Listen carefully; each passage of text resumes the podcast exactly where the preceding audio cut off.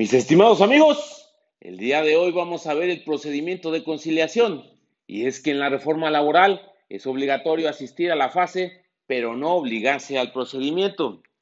Así es que para eso vamos a señalar pues una especie de cuadrito conceptual, pero pues como estamos en podcast, a lo mejor no tiene la misma este, visión que si lo viésemos en físico. Pero esencialmente consta de una solicitud de acuerdo con lo establecido en el artículo 684-E, fracción segunda, y esto debe de ser una cuestión que derive en una comparecencia personal, que sea por escrito o que en un momento dado pueda ocasionar eh, la presentación de un o curso vía electrónica. Y bueno, dentro de esos requisitos que debe de contener la solicitud están el nombre, la CURP, la identificación oficial, si se es empresa o sindicato, será firmada por el representante legal. También debemos de requisitarla con el nombre y domicilio de la persona, de la empresa o del sindicato a quien se citará y debemos de señalar cuál es el objeto de la cita. Y bueno, pues en un momento dado, eh, si esta solicitud eh, se ingresa, pues pueden suceder dos cuestiones. La primera es que se admita o la segunda es que no se admita. No se puede admitir, por ejemplo, en el caso de incompetencia, de acuerdo al artículo 684-E.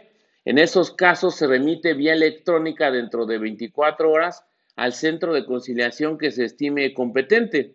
Y en un momento dado también se notifica a la parte solicitante, ¿verdad? De la solicitud de conciliación.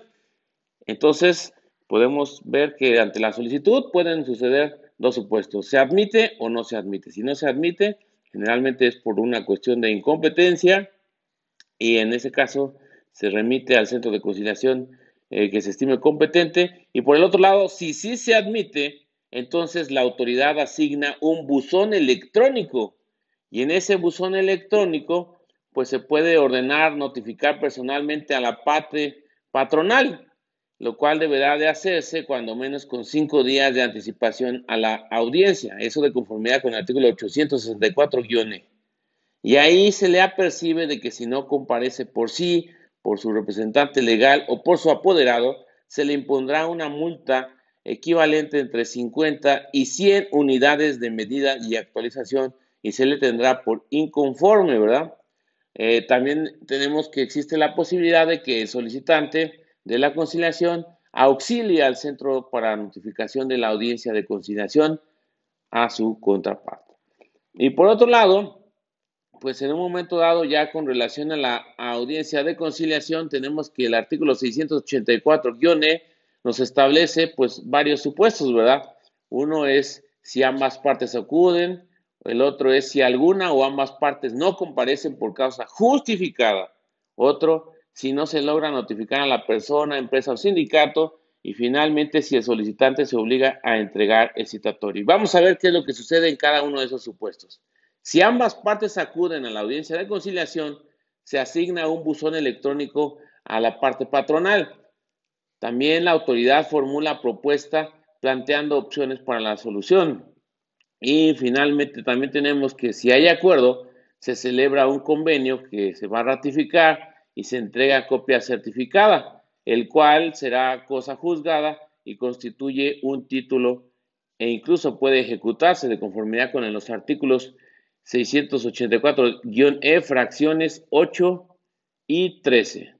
Por otro lado, si no hay acuerdo, se emite la constancia de que se agotó la etapa y se envía electrónicamente. Y por eso, como iniciamos este podcast, dijimos que es obligatorio asistir a la fase, pero no continuar con el procedimiento. Y finalmente, si no hay acuerdo, pero ambas partes lo solicitan, se puede fijar una nueva fecha dentro de los días 5 eh, siguientes para continuar con la conciliación. Porque recordemos que la conciliación es una audiencia única, pero en este caso, el artículo 684-E, fracción 8, nos dice que se puede solicitar por las partes una nueva fecha dentro de los cinco días siguientes. En el otro supuesto, porque el anterior fue si ambas partes acuden, tenemos que si alguna o ambas partes no comparecen por causa justificada, en esos supuestos se fija una nueva fecha dentro de cinco días la parte que acuda se notifica en ese acto, la parte citada que no acuda se notifica por boletín o vía electrónica. Si solo comparece la parte solicitante, se emite constancia de haber agotado la etapa. Si solo comparece la parte citada, se archiva por falta de interés del solicitante, salvo que justifique su inasistencia. En ambos casos se reanudarán los plazos de la prescripción, porque también otra de las cosas que tenemos que tomar en cuenta es que durante la conciliación se interrumpen los términos de la prescripción para precisamente darle mayor fuerza a la misma. Y también tenemos que la parte solicitante puede pedir nuevamente la conciliación, eso de conformidad con el artículo 684-E, fracción décima. Estos fueron los supuestos que suceden en el caso de que alguna o ambas partes no comparecen por causa justificada. Por otro lado, tenemos que si no se logra notificar a la persona, empresa o sindicato, la autoridad debe dar por terminada la instancia y emite la constancia respectiva, dejando a salvo los derechos del solicitante para promover el juicio. Eso de acuerdo en el artículo 684-E. Y por otro lado, tenemos que si el solicitante se obliga a entregar el citatorio, eh, puede suceder que si comparecen ambas partes, se lleva a cabo la audiencia de conciliación si el solicitante no comparece, se archiva por falta de interés, salvo que justifique su inasistencia.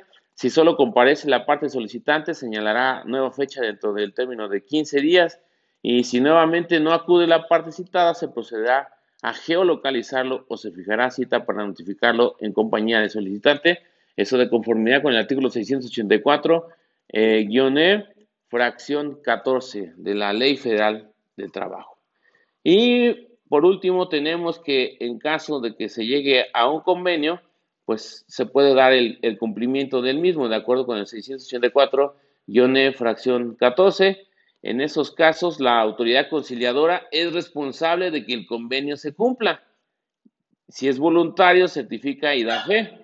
Si son pagos diferidos, en caso de incumplimiento debe fijarse pena convencional no menor al salario diario por cada día transcurrido. Y el buen Einstein dice que ya terminamos. Pero nada más aquí hacemos un pequeño resumen, ya sin todo lo anterior. Tenemos que primero tenemos la solicitud, después ante esa solicitud se puede admitir o se puede no admitir. En el caso de no admisión, generalmente es por una cuestión de incompetencia y en ese caso se turna al centro de conciliación eh, respectivo. Por otro lado, si se admite la solicitud de conciliación, la autoridad asigna un buzón electrónico. Luego tenemos que este, en la audiencia de conciliación pueden suceder varios supuestos. El primero es si ambas partes acuden. El segundo es si alguna o ambas partes no comparecen por causa justificada. El tercero, si no se logra notificar a la persona, empresa o sindicato. Y por último, tenemos que si el solicitante se obliga a entregar el citatorio. Y cada uno tiene diversas supuestos y consecuencias ante eso. Y por último, tenemos que, en caso de cumplimiento, pues la autoridad eh, conciliadora es responsable de que el convenio se cumpla. Y esto fue entonces el procedimiento de conciliación desde el lugar en donde estamos analizando la reforma laboral. Arriba de Chip.